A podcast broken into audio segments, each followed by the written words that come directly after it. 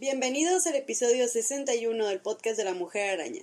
El día de hoy hablaremos, hablaremos de libros con relaciones tóxicas. Yay. Estas son, cabe mencionar que son relaciones tóxicas que. Ya hemos hablado mucho de relaciones tóxicas que no nos gustan. Ajá. Ahora vamos a hablar de relaciones tóxicas que se nos hizo que. Está bien. O sea, obviamente no para admirarlas, pero para decir está bien vergas en respecto al libro. Ajá, mínimo el chisme nos gustó. ok. Eh, Estoy emocionada, güey, porque nos gustan mucho los chismes y... ah, Ok. Traigo un mega chisme, pero lo diseccioné porque... Spoilers. Miren, el libro que les traigo, que es un mega chisme, un chisme rico, eh, es llamado Los siete esposos de Evelyn Hugo, escrito por Taylor Jenkins Reid. Así que sí, es un libro que ya es famosito hasta ahorita. Muchos de ustedes ya han visto la hermosa portada del vestido verde. Entonces, ajá. Si lo ves, han de pensar, ah, libro de señoras. Pues déjenme decirles que es un libro de señoras y es un libro para adolescentes de sus 20 años. Porque yo me... Adolescentes de 20 años. Sí, yo me considero adolescente hoy. es que como no ha salido el siguiente eh, disco de, de Lord, sigo en la adolescencia, ¿ok? Hasta que ya sé que el de Solar Power ya estoy en los 20, güey. Güey, ayer estaba viendo un video de por qué Melodrama del Lord es una Tragedia es una tragedia griega y dije, güey, a ver, y lo vi y dije, sí. Sí, me lo mandaste, lo voy a ver a gusto. Tengo Está que verlo video. como que en mis tiempos a gusto.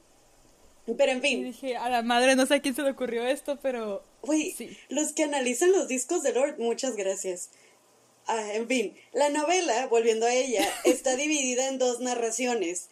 La primera narración, que es en primera persona, es conocida por una morra llamada Monique, la cual es birracial porque, o sea, les digo porque es algo que ella comenta mucho, es algo parte importante del libro, ¿no? Eh, trabaja en una revista importante y está divorciándose. Por otro lado, tenemos la narración de Evelyn Hugo, que es una actriz que se encuentra chilling actualmente en más o menos sus 70 años y el mundo la conoce como una fabulosa actriz de los 50, hermosa y la cual tuvo siete escandalosos matrimonios. es como si María Félix hubiera Sí, estuviera viva ahorita Uf. la estuviera entrevistando. nuestra María Félix, güey. Ah. En fin, entonces se supone que se alterna la novela entre estas dos narraciones, solo que, bueno, mejor contenido con la historia dice, un día Monique es, con- es convocada a la casa de Evelyn y pues la cual por fin después de muchos años decide dar una entrevista porque era una persona como que muy reservada. Y lo que nos espera Monique es que en realidad la estrella de cine no quiere una entrevista, quiere escribir su biografía. Y le eligió a ella para que ella escriba la biografía. Y de hecho me da risa porque la morra dice, ah, ok, ghostwriting. y yo, ay, sí sabe a qué va. Ah, bueno, ah, bueno. y la, la Evelyn, de Entonces hecho, mi nombre dice- no veré la portada, ¿verdad? Simón, y ya, ah, escucha el podcast a huevo. y pues la, la Evelyn le dice, no, no es ghostwriting, o sea, te voy a contar mi vida, por una semana nos vamos a sentar a platicar, vas a escuchar mi vida y luego tú vas a escribirla. Y cobra lo que tengas que cobrar, mija, cobrarás un chingo y vas a cobrar un chingo y lo que tengas que cobrar de que sea un putero, güey. Y la, y la Monique de... Usted sáquele, sáquele, sáquele. Sí, así, porque la Evelyn es bien de que te habla así directo, es bronca, de que, de que cobra un chingo, güey, y hazlos pagar. Y yo de que, ok, y la morra de, hmm, María Félix si estuviera viva. sí, a huevo. De seguro se inspiró en ella la autora, quiero pensar que sí, pero no creo. Em, la, Pues es latina, ¿no? La Evelyn se ajá, supone. la Evelyn Hugo es cubana, pero... Mm, pues Ok. no. Entonces, se supone que durante esos días Monique y Evelyn se juntan a platicar y pues la historia va avanzando contándonos por un lado la fabulosa y escandalosa vida de Evelyn y por otros ratos los pequeños pedazos de vida actuales de Monique. La neta, de una vez les digo, para mí lo interesante era la vida de Evelyn. Porque no voy a mentir, así es como te venden el libro, ese es el pinche Ajá. título, tú a lo que vas es al chisme, ¿no? Sí. Y, y lo venden como cuando en el Gran Gatsby Nick quiere contar como cosas de me vale verga. Ajá, es como Nick, cállate la verga. O sea, yo vengo por ajá, el chisme. Ajá, y Gatsby y Daisy, a ver, a ver, ¿qué está pasando con ellos? A mí no me importa. El Nick de que, ah, la sociedad me asco. Yo, sí, ya, la verga. ¿Qué pasó en la peda? Entonces lo mismo con Monique. O sea, si se escucha zarra, pero es que Monique, para mí, casi no me interesaba. Am, Pero sé que parte del plot es importante saber esos pequeños snippets de su vida. Y lo padre es que son snippets, no es una narración tan larga como para que te hartes y dejes el libro. Pero, pues sí me sorprendió porque, pues, como hablaban flashes de la vida de Monique y no son escenas tan largas, me quedaba como, ya, güey, cállate, estaba tan bueno el chisme en donde lo dejamos, ya, ya, la verga. Entonces, ajá. Eh, las escenas, digo, tienen propósito y al final todo esto se conecta, obviamente. Y pues no voy a decir por qué, pero porque es un, un gran spoiler y la neta sí se lo guardó muy bien en el libro, mis respetos. Qué bueno que no me spoileé eso, porque la Karen me spoileó cosas aunque yo estaba spoileada. Eh, Ay, perdón, yo no sabía que era spoiler, yo leí un tweet. Yo no he leído el libro, pero vi un tweet y dije, ah. Y le dije a Vicky y valió. Lo bueno es que ya estaba leyendo el libro y ya había pasado esa parte, pero si no, sí me hubiera quedado de, ah, puta madre, Karen. Pero ahorita les voy a decir qué Sí. pedo. La cosa es que Monique, como es narradora, sentí que era un blank canvas. O sea, neta, siento que es un personaje donde me enseñaron más que presentarme los hechos. O sea, eran más Ajá. un, ah, todo el mundo dice que soy tímida, todo el mundo dice que tengo baja autoestima y era como, güey, la neta no lo veo. O sea, nada más me estás contando y para mí no funciona, o sea, no me interesas. Mm. Y la cosa es que con Evelyn Hugo también, Evelyn nos cuenta todo, pero aquí funciona porque ella está escribiendo su biografía, pues. O sea, ella obviamente nos va a contar toda la historia así de boca en boca. Entonces, por un lado, no sé, como que se me hace curioso cómo la misma autora hizo que funcionara para un lado, pero con el otro personaje no funciona. Ves que funciona para un lado porque, como ya dijiste, porque está contando. Dejen de mandarme mensajes. Porque está contando eh, su historia, pues. Ajá, o sea, en el contexto tiene más es sentido. el plot. Ajá. Sí, aparte la Evelyn, como es la principal en sí, como que le dio más tiempo para darle más voz a ella, entonces como ella cuenta particularmente es más entretenido. Y aparte, siento que cae más en, por ejemplo, pues volviendo a Gran Gatsby. Que Nick es el narrador, pero no es el protagonista. Ajá. Como, ajá, como que es el vato X aburrido para contarte el pinche millonario que vive a un lado. Simón, sí, o sea, cae en eso. Pero está bien, o sea, esa es como que la única queja que creo que tendría yo del libro. Y no es una queja como que Sí. queja, queja, en realidad. Ajá, no te la arruina, pues. Entonces, pues eso es una buena señal para quien quiera leer el libro. Y de hecho te voy a decir otras cosas que neta me gustaron mucho de- del libro. Es que amo que Evelyn sea latina, güey, porque eso casi no lo vemos. O sea, y esta es una queja que no he podido decir mucho en el podcast porque no he podido mentarle a la madre el libro de I'm not your perfect Ah, el que- Mexican. Al que llevas mucho tirándole en persona. Es que tengo mucho veneno reservado para ese libro.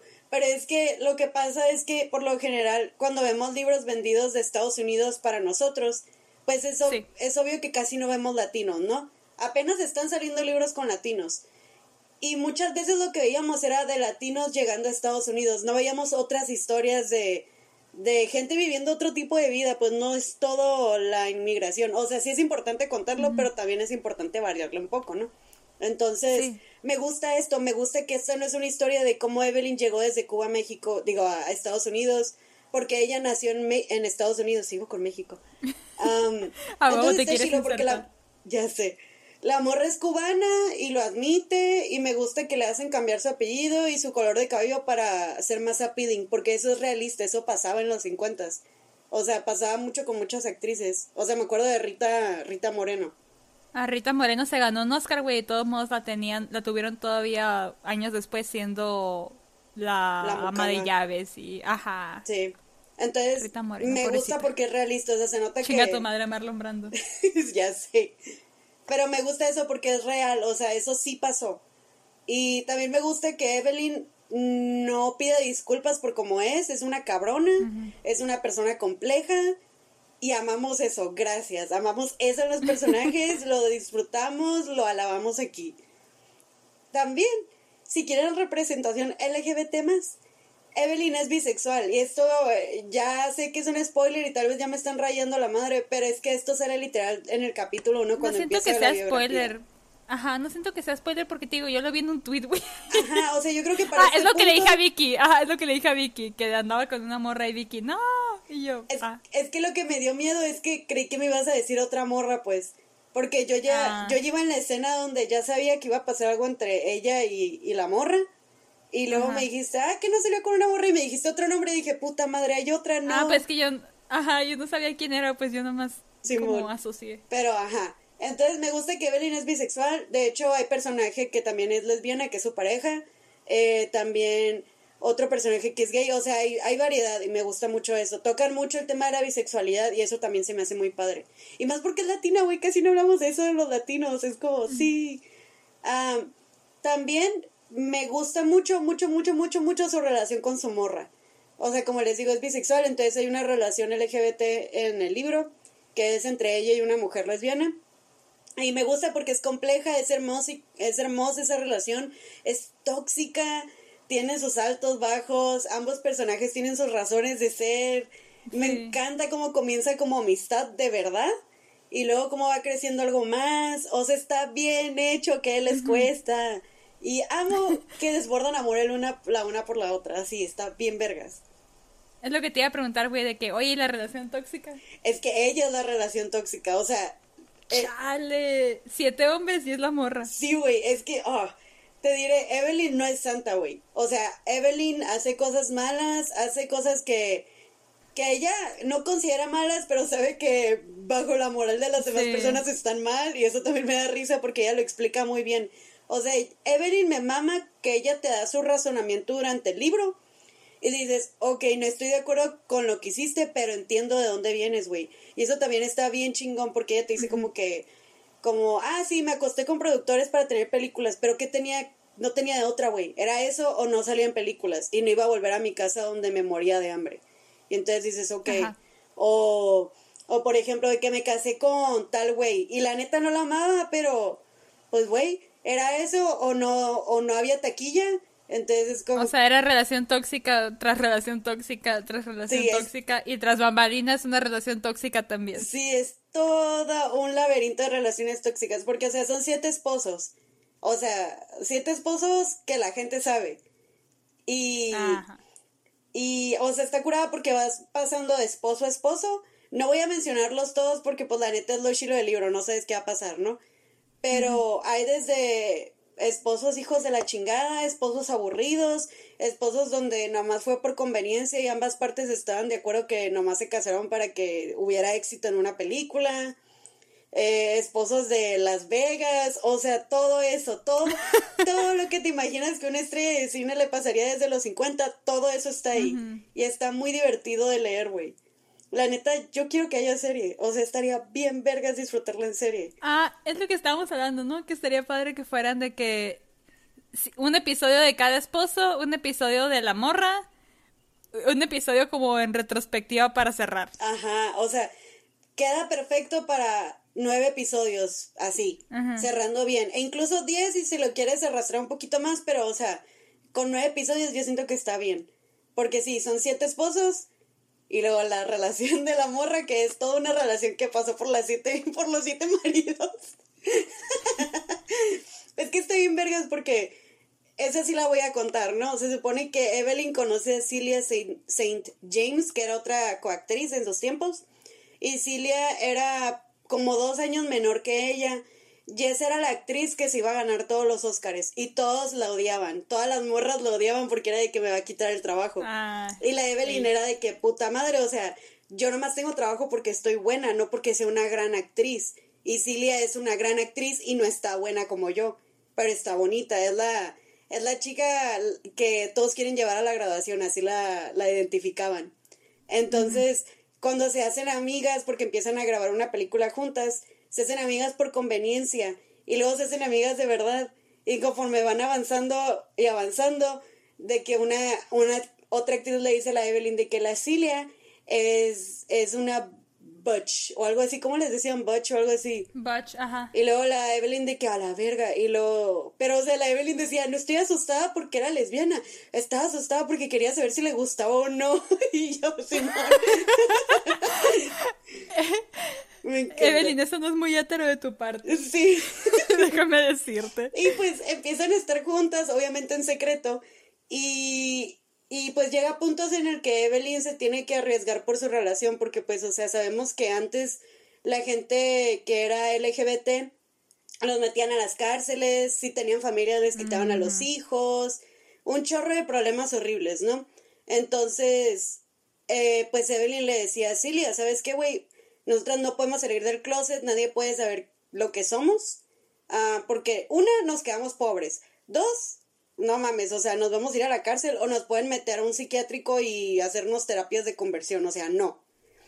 Electroshock. Ajá, entonces esa es la complejidad de la relación entre ellas dos, porque por un lado Cilia es muy idealista y es muy, como era niña rica, blanca, que toda su vida la tuvo fácil y a ella la buscaron para ser actriz, o sea, no como Evelyn, que tuvo que ir por las cosas ella y que no era blanca y que se tuvo que transformar.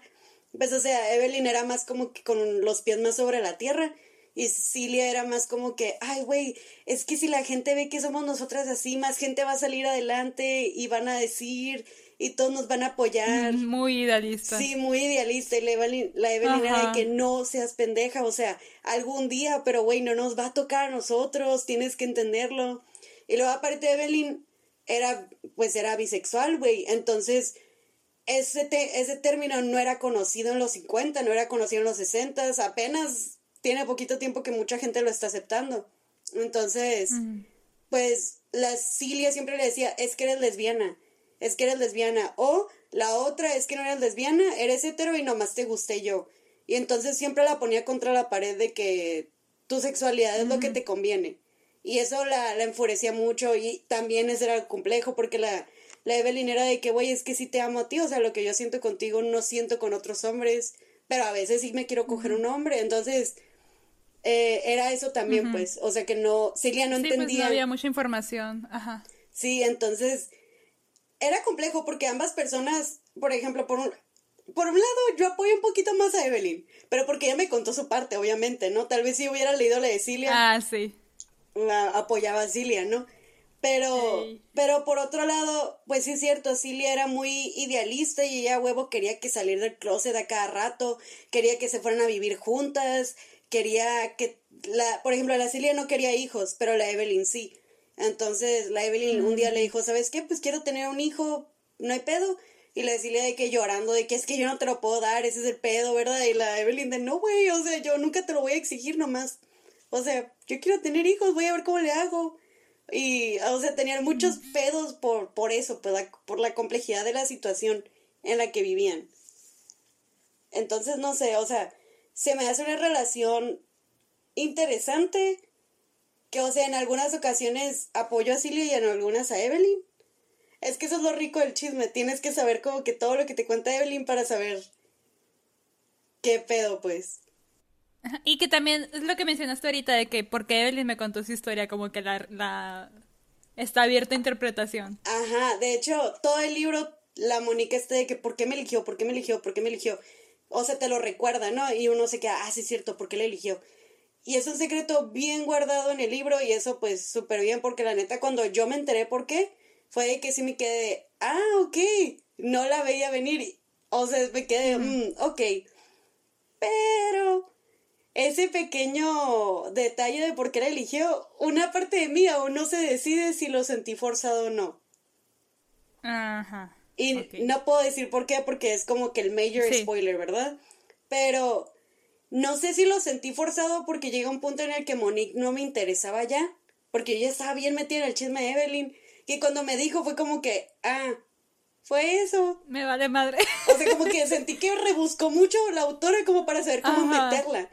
Pero otra parte de mí dice, güey, pues sí pudo haber pasado, pues eran los tiempos. Entonces no sé si lo sentí forzado o no, güey, la neta no sé. Pero sí fue una buena excusa, la neta sí fue una buena excusa. Sí tiene lógica, o sea, sí tiene lógica, nomás no sé si se forzó mucho la situación. me gustó el final. O sea, el libro te lo juro, si, si van con la mentalidad de me vengo a divertir un buen rato, vengo a chismear, vengo a quitarme la resaca literaria o nomás simplemente me la quiero pasar bien, el libro está perfecto.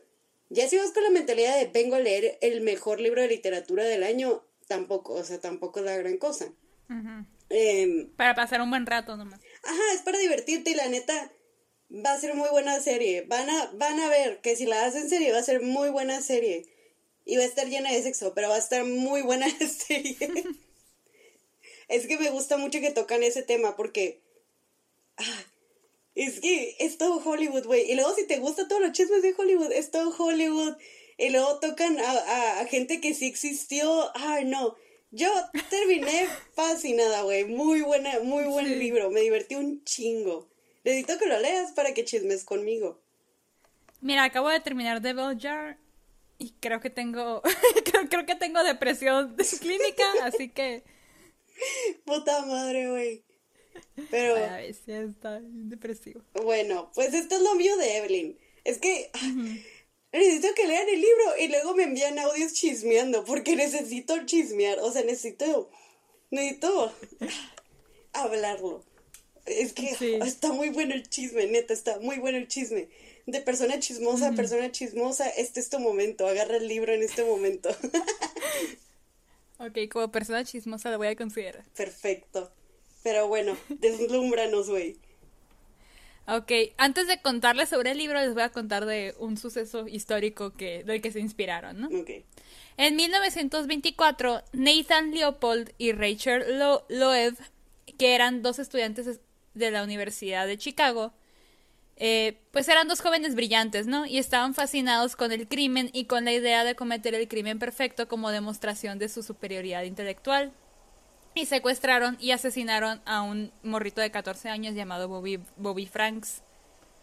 Eh, pues eventualmente los cargó a la chingada, ¿no? Porque no eran tan listos como pensaban, supongo. No mames. La película La Soga de Hitchcock, buenísima por cierto, ya te la he recomendado un chorro de veces, está inspirada en ellos. Ok. Y pues este libro también.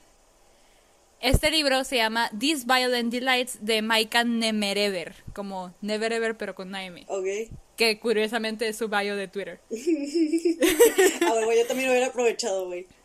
Ajá. Este libro es literal nuevo, de que salió en septiembre de 2020. Ok. Eh, te voy a leer un fragmento de la sinopsis de Goodreads. Cuando Paul y, Julian se conocen como estudiantes de primer año de la universidad a principios de la década de los, de los 70 en Pittsburgh, se sienten inmediatamente atraídos el uno por el otro. A medida que su amistad se convierte en una intimidad que lo consume todo, Paul está desesperado por proteger su precario vínculo, incluso cuando queda claro que las presiones del mundo exterior no son nada comparados con la brutalidad que son capaces de infligirse entre sí. Y luego dice también, a medida que su órbita se comprime y su agarre se aprieta, se ven atraídos por un acto de violencia irrevocable que obligará a los jóvenes a enfrentarse a una verdad demoledora en el centro de su relación. Y luego dice algo que odio, que es The Secret History se encuentra con Call Me By Your Name en la novela debut. odio que compare novelas así, porque obviamente lo único que tiene con The Secret History es que está en un campus y que son dos morritos pretenciosos que matan a alguien, ¿no? Y con Call Me By Your Name nada más tiene lo gay. que, ah, pues también, LGBT, Pride Month. Eh, güey, sin planearlo, Eh, pues así, ¿no? Eh, como ya dijimos, el libro pues se trata de estos dos morritos, Paul y Julian. Paul es un niño de clase media, eh, judío, que su papá acaba de fallecer. Y pues está como toda esta presión en su familia porque, pues porque su papá falleció y está como... El vato tiene un chorro de problemas como de agresión que no, sin tratar. Ah, ok y su mamá está no muy ahí porque está muy deprimida. Eh, es todo, todo un pedo en su casa pues por, por la muerte de su padre, ¿no? Y este, y pues el morrito es bien solitario, etcétera, etcétera. Recientemente lo corrieron de una escuela pues por pedos de no me acuerdo bien, creo que se agarró golpes con un morrito. o sea, un morro que necesitaba atención de ella. Ajá, de hecho dijo algo una vez en una en una cena familiar y se me quedó muy grabado que dijo, todo el mundo me trata como si fuera una, una ticking bomb, una bomba a punto de explotar. Y yo, este, ¿cómo te digo que sí? que sí eres. Amigo, ¿cómo te explico? y está en su primer día de, de, creo que son niños prodigio porque tienen 17 años y van entrando a la uni. ok. No me acuerdo, no me acuerdo muy bien si lo explicaron o no. Leí no, leí, no lo leí hace mucho, pero no me acuerdo de eso. Pero, o sea, tenían 17 y estaban en su primer año. Y este... Y están en una clase y están tocando temas de moral, que esto es algo que a lo que ahorita voy a volver. Y un profe le preguntó a, a Paul de que, o sea, dime algún tema de moral que te guste y mencionó algo sobre los doctores y cómo, pues, eh, a veces como que se les olvida la humanidad de los, de los pacientes y empiezan a hacer como, a tratar, o sea, a, a torturarlos médicamente, dijo. Y el profe entendió mal lo que dijo y lo repitió mal. Y el, el otro morro de la, de la ecuación, Julian, levantó la mano y dijo, no, profe, está entendiendo mal, en realidad se refiere a esto. Y pasó un debate y pues Julian estaba del lado de Paul. Y al final pues como que ya se hablaron y como que, ay, hola, o sea, ¿qué onda? ¿No? O sea, como que se dieron cuenta que piensan igual. Y pues comenzó la, Oh boy. el, el problema. Oh boy. Eh, pues son un par de solitarios con complejo de superioridad que encuentran el confort el uno con el otro, ¿no? Puta O sea, Paul madre. ya te dije cómo, Julian, Julian, pues sí tiene amigos y lo que sea, pero o sea, no, no, es un morrito que no siente que nadie lo entienda, hasta pues, que encontró Paul, ¿no? Y no se lleva para nada bien con su familia y después como que te dan a entender que es por, por su, por su sexualidad, ¿no? Ah, ok. Pues son los setentas, aparte. Y Ah, aunque no qué fuera, bueno aplica, ¿no? Pero ajá. Y aunque no fuera uno aplica, pero o no aplica, pero de todos modos, ¿no? Y este se lleva muy mal con sus con su familia, o sea, está muy distante todo. Y este ah, algo que dijo el autor sobre el libro, dice, junto con muchos miembros de la generación post-Columbine, pasé mi infancia siendo contado por la cultura en general que la alienación y el sentimiento de agravio que viven dentro de mí podían estallar en cualquier momento en una monstruosidad. Verga. Y dijo, o sea, como que tomó eso y dijo, ok, dos, eh, dos adolescentes alienados cometen una monstruosidad. ¿Y qué pasó? Planearon un asesinato. Eh, a pesar de que pues planean este asesinato y todo, el enfoque principal no es el crimen o el proceso legal que viene después. El, el, el enfoque del libro es la codependencia de Paul y Julian. Oh, ok. Y es lo que se me hizo bien interesante. De hecho, mencionaron el simposium de Platón. Ah, te dieron en todos los puntos que tenían que marcar. Eh, sí. Eh, en el simposio de Platón, pues es, ya lo he explicado más o menos, pero igual por si no sabían, es más o menos como literal Platón documentando una peda donde se pusieron pedos filósofos y se pusieron a hablar de lo que cada uno piensa que es el amor, ¿no? Y Aristófanes aventó toda una historia de cómo antes éramos eh, una gran masa de dos personas pegadas, no sé cómo explicarlo, que habían tres versiones, que era pues la versión que eran los descendientes del sol, que era pues lo que, lo que se categorizaba como dos hombres pegados, la versión que eran las de la tierra, que eran pues dos mujeres pegadas, y la, la de la luna, que eran eh, es el andrógino, ¿no? Que eran hombre y mujer. Los dioses se encabronaron porque pues estaban muy, eran muy poderosos y llegan al Olimpo así, así por accidente y dijeron, o sea, tenemos que hacer algo. No los querían matar porque quién iba a adorarlos luego. Claro. Y dijeron, pues, los, di- pues lo partimos en dos, ¿no? Los partieron en dos y ahora se supone que ese es el chiste del amor, ¿no? Que estás buscando a tu otra mitad, los que eran la versión masculina están buscando pues a otro hombre, los de mujer a mujer, andrógino eh, entre ellos, ¿no? Y como el- en realidad el, el, el amor es buscar la completud, completez, no sé cómo se diga. Completud. Com- Estar completos, vaya. La otra mitad. Te voy a leer algunos fragmentos donde dicen esto, ¿no? Dice, siempre pienso en el pasaje del simposio, esta alegoría sobre personas que comenzaron como dos mitades de un todo, pero luego, pero luego algo las separó y pasan toda su... ¡Tomasa! Tomasa no le gustó, güey. Tomasa doesn't approve. Y pasan toda su vida buscando a su otra mitad para poder volver a encajar. Y así es como se siente, huele, es como si te hubiera perdido antes de nacer. Así le dijo el morrito al otro. Y lo dicen, pero cuando estaban solos podía prometerse a sí mismo que él y Julian eran el derecho de nacimiento del otro, que lo único antinatural era el hecho de que su sangre estaba dividida entre dos cuerpos. Podía creer que incluso llamarlo sexo era incorrecto, porque no se trataba de algo tan superficial como el deseo físico. Se deseaban el uno al otro como, la ca- como si la carne quisiera unirse sobre una herida. Y una escena que me encantó porque me acordé del beso de la mujer araña de la celda del lunar. Ajá. La celda del lunar. Ay, no sé, no, creo que ya le, ¿cuándo le explicamos? Exquisito, siempre lo andamos Ajá. esa escena, pero es que es Sí. exquisita. Es que se supone que en el, en el beso de la mujer araña se supone que se va borrando esa línea entre quién es quién. Y en la escena lula- del lunar es como que uno, ay, me iba a tocar el lunar, pero yo no tengo un lunar, tú eres el que tiene un lunar. Es como si por un momento yo no estuviera y tú estuvieras y eh, fuéramos uno. Dice, cuando Paul se cubrió la cabeza con la manta, pudo fingir bajo la luz apagada que sus pieles eran del mismo color, sin pecas, venas o cicatrices que rompieran la ilusión. Podía convencerse a sí mismo de no saber que sus propias extremidades le pertenecían a él y las de Julian no. Y no sé, me encantó eso. Güey, vas a hacer que termine leyéndolo, te odio. Pero, o sea, me encanta, te digo, me encantan las referencias al Symposium, pero cuando son, por ejemplo, en Hedwig and the Grinch, que ya le he mencionado un chingo, es de mis películas favoritas, mírenla ahorita mismo. Es de... O sea, hacen referencias al Symposium porque Hedwig está obsesionada con esta idea de encontrar a su otra mitad. Pero me encanta cuando, porque ahí te retan esa idea. Es de que sí están todas estas como... Habla mucho sobre la división y, la, y no sentirse completo y sentir que alguien se robó la... The good stuff, dicen.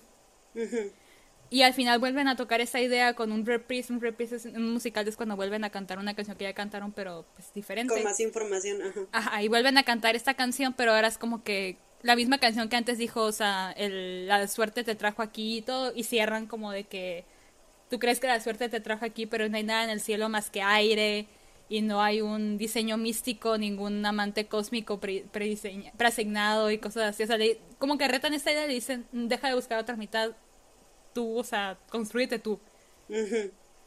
Y este, Muy y aquí, importante. ajá, y aquí fue más como la codependencia. Ajá, porque estamos hablando de dos personas que neta necesitan ayuda. Ajá, son dos personas que neta necesitan ayuda en una época en la que pues no había mucha ayuda, ¿no? Ajá. Verga, Que lo que me trae a la violencia Ajá. del título. uno Eh, más uno igual a... curiosamente me estaba acordando con este libro mucho de una frase de Hosier. ¿Cuál? Es que cuando estaba en un video que estaba explicando sobre su proceso de escritura cuando escribió ah, Jackie and Wilson, mencionó que me gusta mucho la idea del amor como un acto violento. No Mm. hacia tu pareja, sino hacia el mundo. Decir, Sí. odio, no, te amo a ti, por consecuencia odio a todos los demás.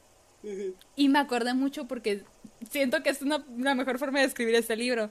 El pedo es que aquí no es nomás de que sí hay una violencia entre ellos. Ah, ok.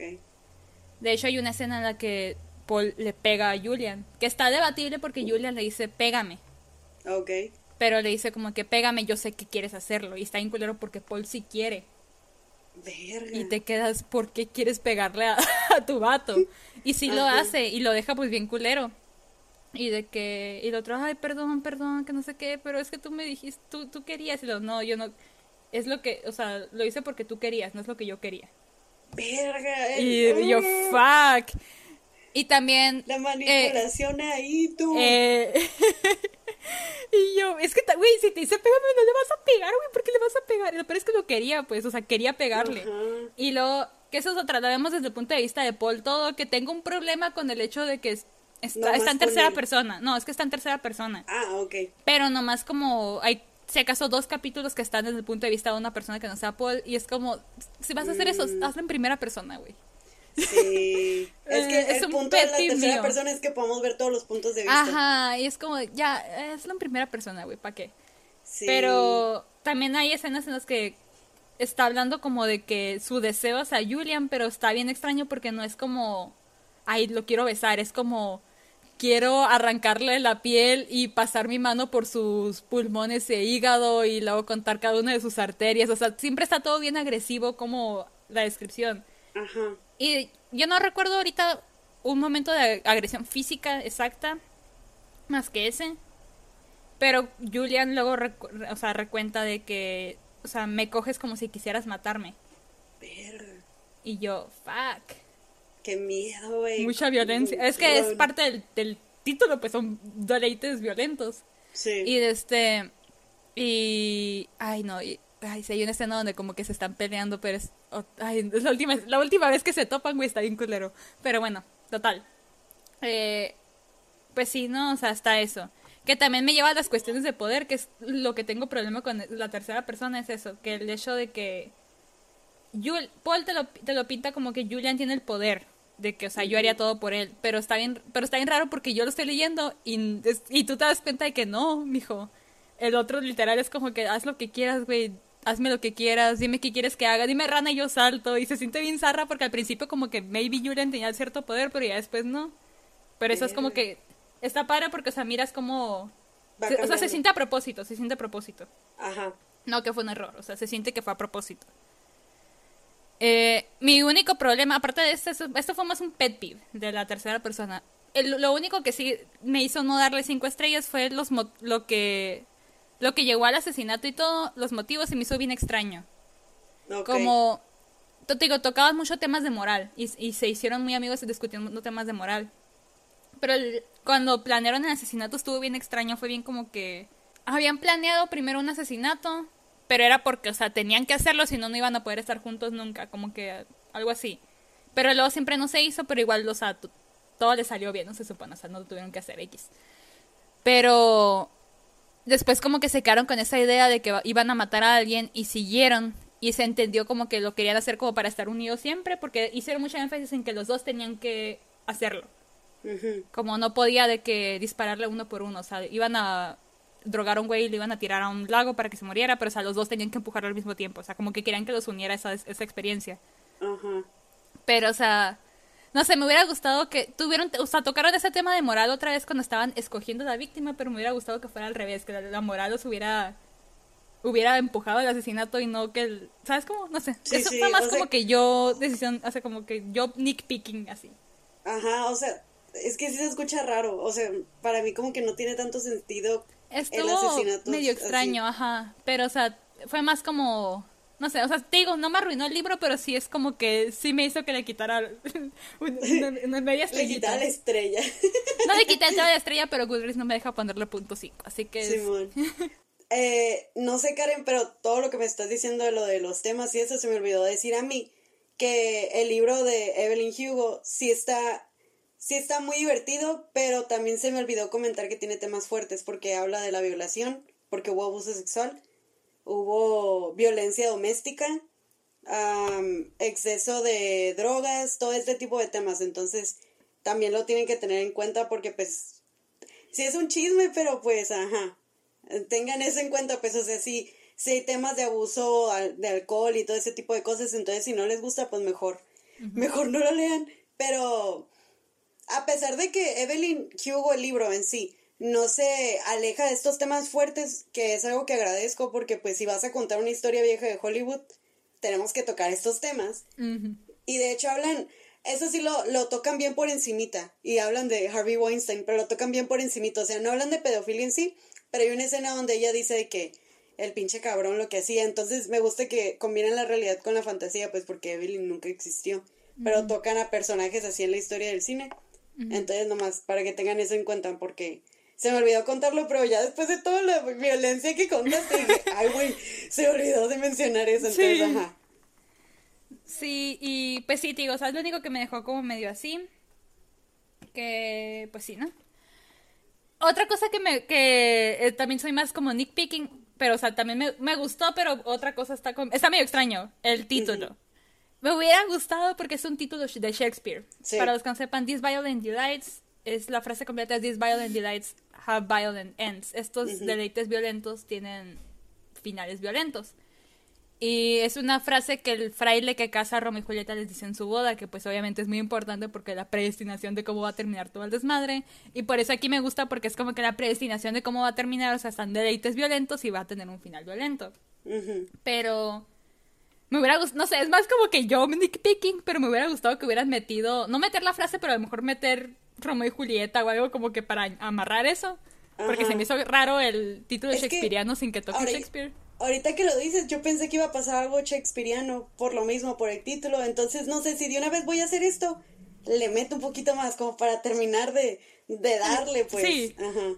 Se me hizo medio extraño, pero o sea, no sé, sentí que estaba como que confiando que en el que, en el, que el colectivo popular tenga entendido que la que sigue de This Violent Delights es, o sea, tiene finales violentos Pero igual, o sea, te digo, es más como que yo buscándole, ¿no? Ajá, tus detallitos, pues. Ajá, pero o sea, no sé, me hubiera gustado que hubiera amarrado eso. Pero o sea, tiene que ver con la de la predestinación. Y de hecho me encantó. No te puedo decir exactamente qué pasó porque es el final. La última línea del libro. Ajá. Me encantó. Porque está bien, o sea, cuando lo leí la primera vez dije, ¿y esto qué?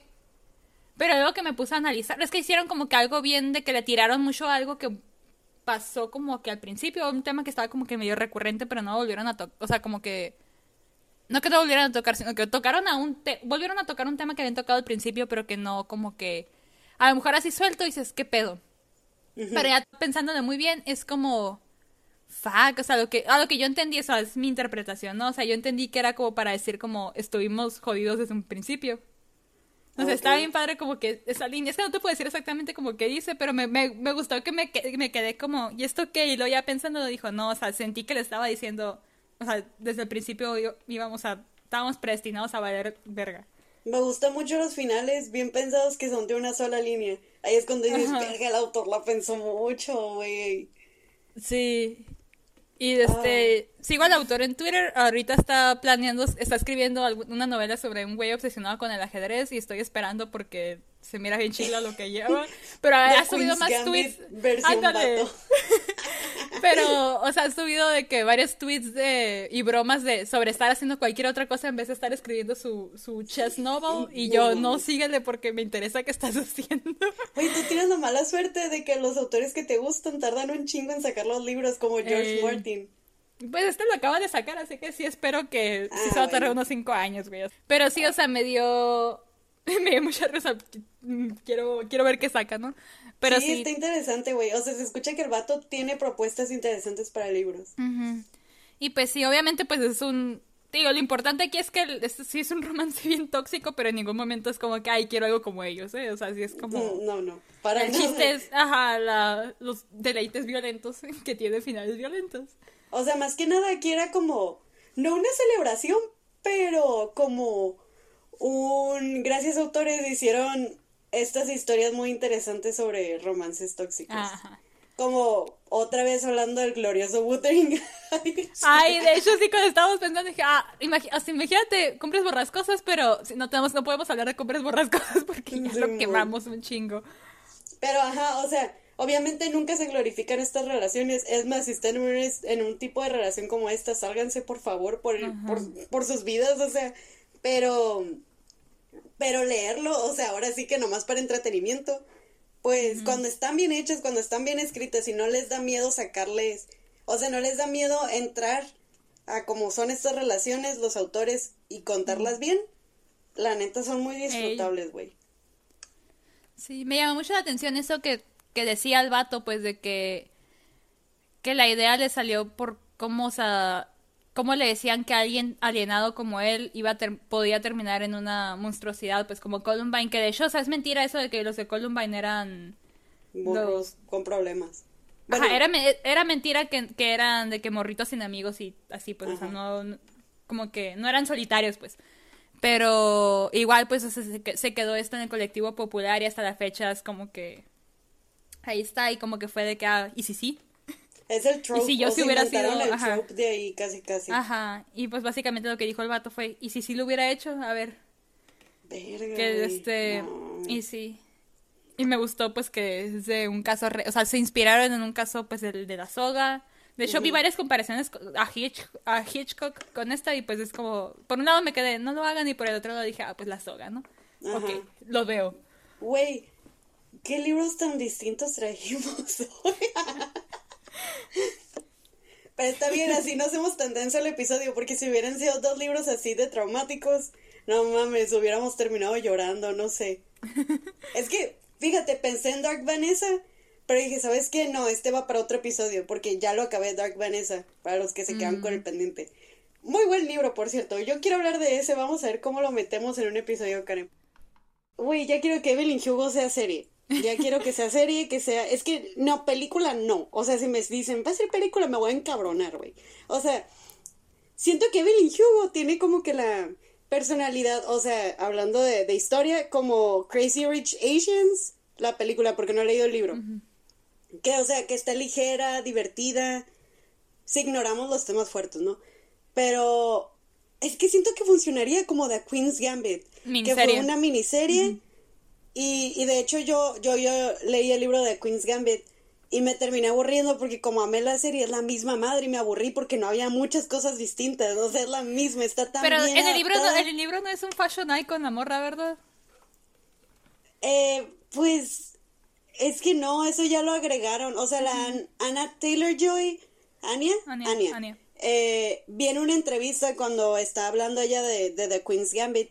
Y de hecho, la Beth no es pelirroja, es pelo café. Y, y la Anya Taylor Joy dice que cuando le dieron el papel lo leyó y dijo, tiene que ser pelirroja. O sea, ella fue armando Sí. el vestuario junto con las personas que se encargan de eso. Entonces, la verdad, siento que incluso la serie es un poco superior porque le agrega ese extra. Pero aquí con Evelyn Hugo lo chingón es que como hablan de todo esto, de los vestuarios, Sí. del famoso vestido verde, güey, hay de mucho hecho, material. lo del el, el vestido verde, Anya Taylor Joy usó un vestido verde para, para una premiación y he visto que muchos están como que inspirando ese vestido para hacer fanarts de Evelyn Hugo y me da mucha Sí. risa. Es que, güey, la neta, Anya Taylor-Joy no queda. No queda No, como pues, Evelyn no. Hugo. No, Pero he queda, visto, que, he pero... visto que muchos la quieren como para la otra, la, la Celia. Sí, o sea, para Celia sí queda, porque se supone que, es que se va a escuchar mamón, pero si ya me estoy comprometiendo a como me narraron al personaje, porque es que es muy importante para la historia como narran físicamente a Evelyn, porque Evelyn ganó lo que tiene por cómo luce, Sí. ella misma dice, güey, dependí toda mi vida de cómo me veo, y está bien culero eso porque nunca nadie se molestó en conocerme, todo el mundo me quería coger, entonces eh, Evelyn es de que curvas, chichotas, todo natural. Y se nota que es morena, güey, y con las cejas negras. No, el y la pelo otra güera y rubio. flaquita, ajá. Ajá, hace cuenta que como la Marina, cuando se cuando andaba en Electra Heart. Sí. Así. O sea, que se nota que no es rubia, pues. Y la Anna Taylor-Joy queda más como Cilia, porque Cilia siempre la describen como con nalgas, pero sin chichis, porque es un ongoing joke entre Evelyn y Ah. Cilia. De que la Cilia siempre le dice, ay, es que la Evelyn le dice, es que todo el mundo me quiere por mis chichis. La Cilia, la neta, yo amo tus chichis, güey, yo voy por tus chichis. Entonces también es, es gracioso, pues. Y se supone que la Cilia es rubia y, y tiene esta cara como que de niña buena, con ojotes. Entonces queda más la Ay, Anya. ándale. Niña buena con Pero ojotes. es gringa, gringa más no. Pero la Anya puede hacer su acento gringo. Yo confío en mi Anya. Pues la Anya siempre Y- ha hecho papeles gringos, güey. Sí, ajá, entonces no va a haber pedo. Y pues la Evelyn, la Evelyn no sé, güey, o sea, no, no sé qué, qué actriz me imagino haciendo a la Evelyn. Porque, por ejemplo, Se me ocurrió Ana de Armas, pero no estoy muy segura. es que Ana de Armas es cubana. Y podría quedar, o sea, podría quedar, es cubana. Y está muy hermosa y lo que tú quieras, maybe. Pero, Y, no y ya va a ser Marilyn Monroe. Ajá, entonces maybe sí, porque, o sea, como que Evelyn tiene medio vibras de María Félix y Evelyn Monroe. Pero sin la tragedia de que se... Evelyn ajá. Monroe, dijiste. Ah, digo, Upsi. ya ando confundiendo. Es que ando viendo el título y ando viendo... Ajá. ajá. Pero sí, Ay, la neta, Monroe, güey, pobrecita. te, va, te va a encantar un buen chismecito, te vas, a, te vas a enojar conmigo, vas a decir de que, güey, es que yo entiendo más a la Evelyn, no, no sé, es que mi, hay root por los personajes que son unapologetic y culeros, como Scarlett O'Hara, güey. No sé, o sea, yo así, no puedo apoyar a ninguno de esos personajes. Güey, espérate. Yo tampoco, pero espérate, me espérate, maman, espérate, güey, espérate. son muy divertidos de leer. Me acordé, el, el autor hace unos días puso algo de que... Ay, ¿qué puso? Es que puso en Twitter algo de que hoy es cumpleaños de Julian, por si les interesa. Nadie me ha preguntado cuándo cumpleaños Paul. me dio mucha risa porque pues es el vato del que... Te digo, como todo está desde su punto de vista.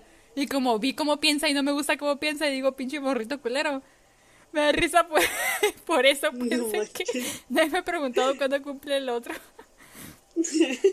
Creo que eso dijo, la- no me acuerdo bien, pero me dio un chingo de risa.